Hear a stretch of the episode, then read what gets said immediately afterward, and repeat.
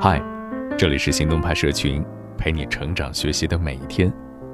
我是行动君静一，敢行动，梦想才生动。在前阵子看到一段很有趣的话：健身房靠什么盈利呢？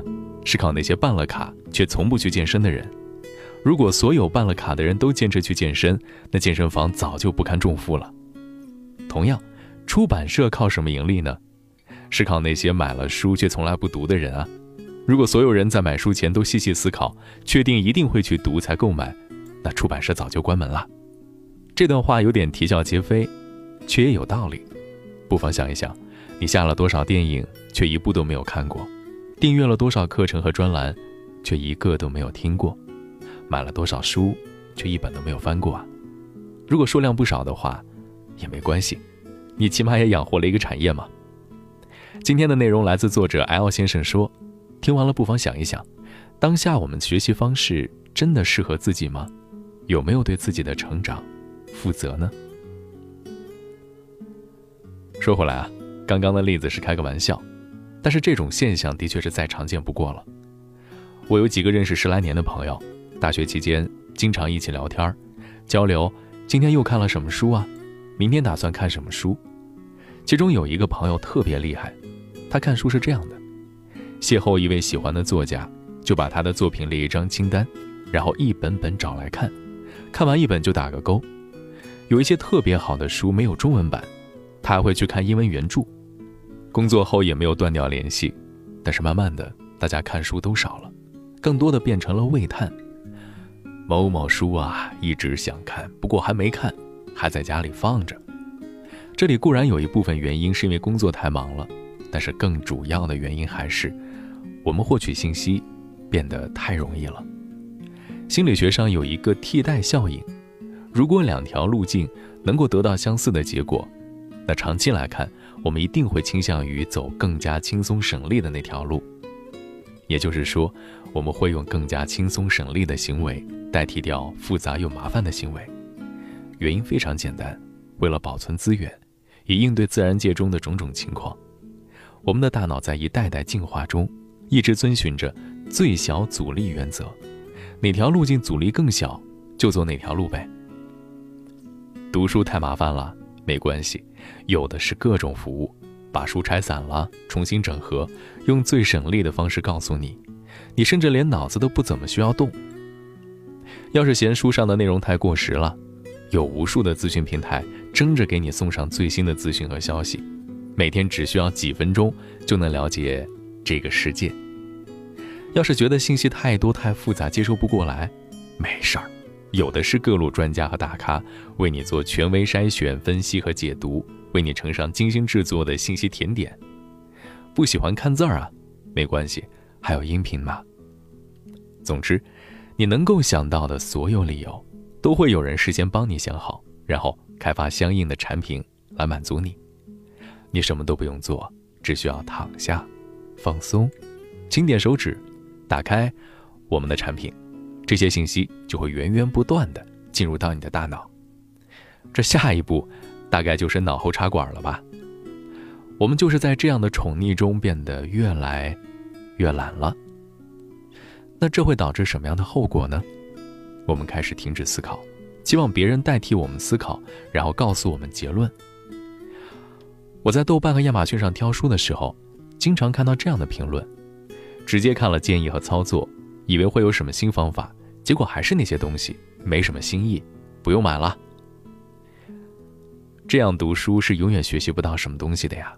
一本书也好，一篇文章也好，它的价值绝对不在于提出具体的解决方案，因为解决方案说白了也就那些。很难真的有什么新东西。这读书的价值是什么呢？是在阅读的过程中激发自己的思考啊。通过把自己的思维跟作者同步，对比自己面临的问题和境况，看看作者是如何思考、分析和解读的，从中找到对自己有用的地方，激发自己去思考，弄清背后的机制和深层原因。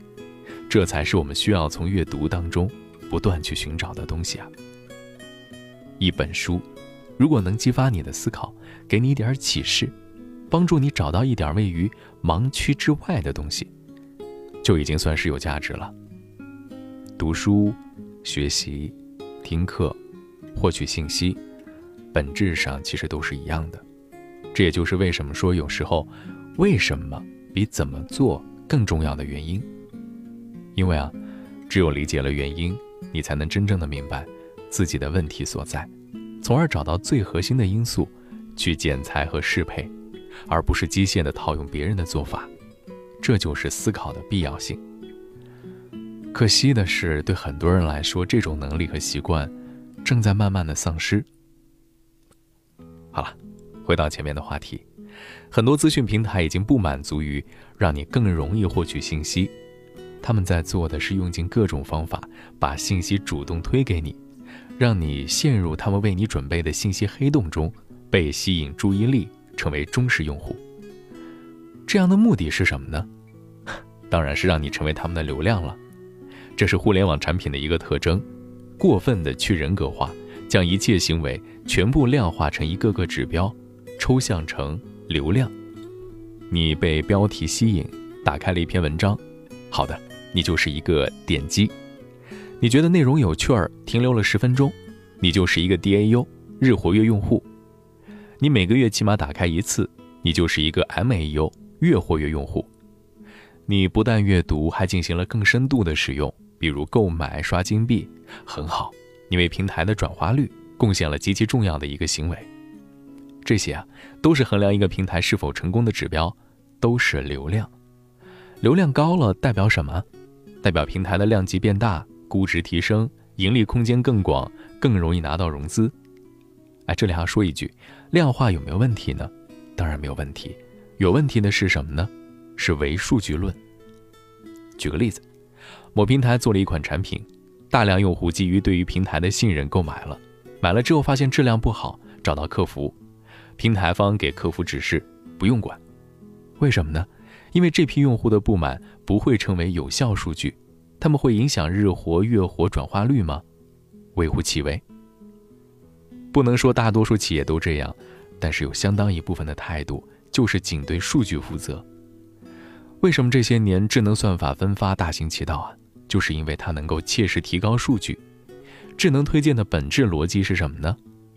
这系统通过收集你的浏览数据和行为，比如说点击、停留和收藏，为你打上各种标签，建立一个描述模型，并且通过协同算法找到跟你标签相似、兴趣相仿的人，把他们喜欢的内容推荐给你。有时候。还会采用各种策略去优化、提高推荐的准确性。这样一来，你所看到的信息，不但都是你感兴趣的信息，甚至可能都是你认同的信息。我们对于自己认同的信息，天然会更加信任和支持。你会更容易的点进去阅读、点赞和分享，第二天还继续使用。这样一来，数据就提升上去了吗？但是这样的后果是什么呢？我们的偏见、认知边界。预设前提会通过一次次的强化，从而固定下来。我们很有可能会活成活在自己王国之中的懒人。我们每天都在批阅着经过重重筛选，确保符合我们口味的奏折。另外一个问题是什么呢？这些产品啊，都在想方设法帮助你进行消费，而不是产出。观察互联网产品的演变，你会发现。它们共同的一个特征是，触及和使用的门槛正在一步步降低，与此同时，全方位的体验却在一步步提升。大家的重心都放在哪儿呢？这个环节的跳出率特别高，为什么会这样呢？哦，可能是响应太慢了。这段代码重写，务必把响应时间降低零点五秒，让用户感到更流畅。所有的行为都为了一个目的，让你沉浸入产品之中。察觉不到时间的流逝，不断的消费时间和注意力。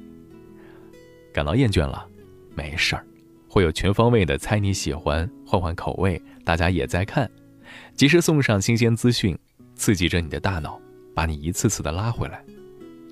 你如同住在一个宫殿之中，里面的每一张桌子、椅子都经过了精心的设计，为你量身打造，确保能让你保持在最舒服的状态。这是好事儿吗？或许是，但它造成的结果就是，你很难控制自己走出这座宫殿了。这就是外部环境为你营造的拟态世界。长此以往，你会成为新鲜感和刺激的奴隶。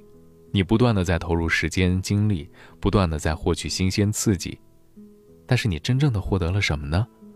什么也没有啊！你只是在这个过程中不断的满足大脑对信息的焦虑还有渴望。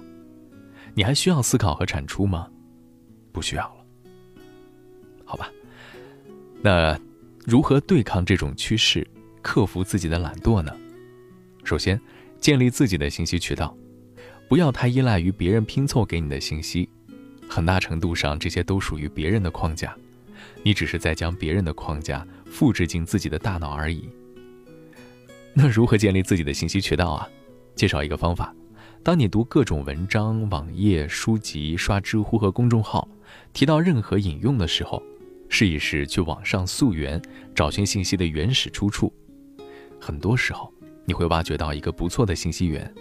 然后体验一段时间，如果觉得有价值，将其加入到你的信息库，安排时间去阅读，这会拓展你的视野，使你看到更多别人所看不到的东西，也就会使你脱离别人有意识的信息前置。第二个做法就是培养日常思考的习惯。我个人是一个喜欢折腾各类产品的人，每当看到一个感兴趣的新产品，手机 App 或者外部服务软件，我都会去试用一段时间。怎么试用呢？我会去思考开发者的逻辑，研究产品的细节，把它跟我常用的进行对比，找出它们之间的优劣势，试着去理解背后的思路，诸如此类。甚至一款产品如果出了新版，加入了新功能，即使用不到，我也会去试验一下，目的就是保持自己的嗅觉和敏感度。再举一个例子吧，前阵子和朋友聊天，讲到写作，朋友问我，为什么你写的这么好？平时是怎么练习的？我对他说：“哪怕此时此刻跟你聊天，我脑子里都在同步想着有哪些东西能启发我的思考，可以用在文章里面。你说呢？”养成这样的习惯，对于日常生活的细节、对工作、对获取到的信息，都进行本能性的思考。相信我，这会给你带来巨大的收益。第三个就是注重产出而非持有。我一直秉承一个观点，就是一个知识点。只有当你能够在实践中应用，你才能说是真正理解了。所以，当你在接收各种信息资讯服务的时候，你应该时刻问自己：这些东西对我有什么用啊？我能够做些什么来提高自己的价值？就是两个问题。只有自己真真切切的做出来的东西，只有自己的行动能够证明你学到了东西。饱食终日而无所用心，是最危险的事情。这里的饱食终日，又何止是口腹之欲呢？好了，今天你可以回复关键词“懒惰”。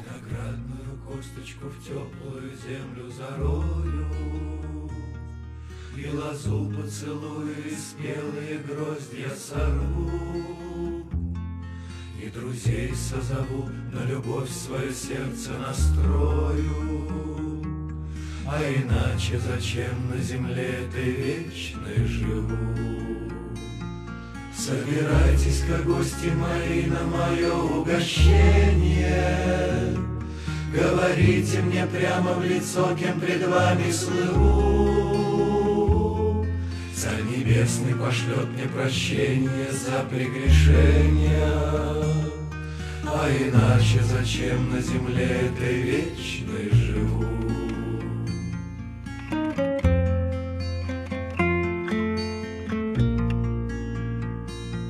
темно-красном своем будет петь для меня моя дали.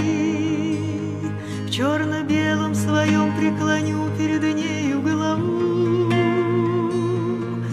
И заслушаюсь я и умру от любви и печали. А иначе зачем на земле этой вечной живу?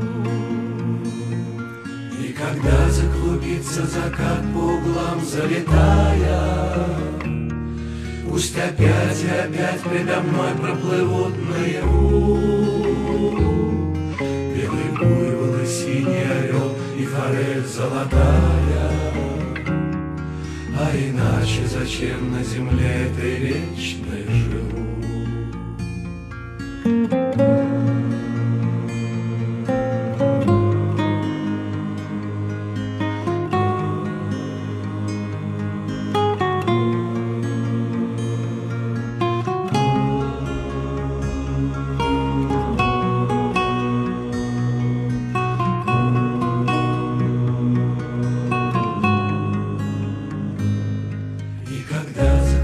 Стелится закат по углам, залетая Пусть опять и опять предо мной проплывут наяву Белый буйвол и синий орел, и форель золотая А иначе зачем на земле этой век?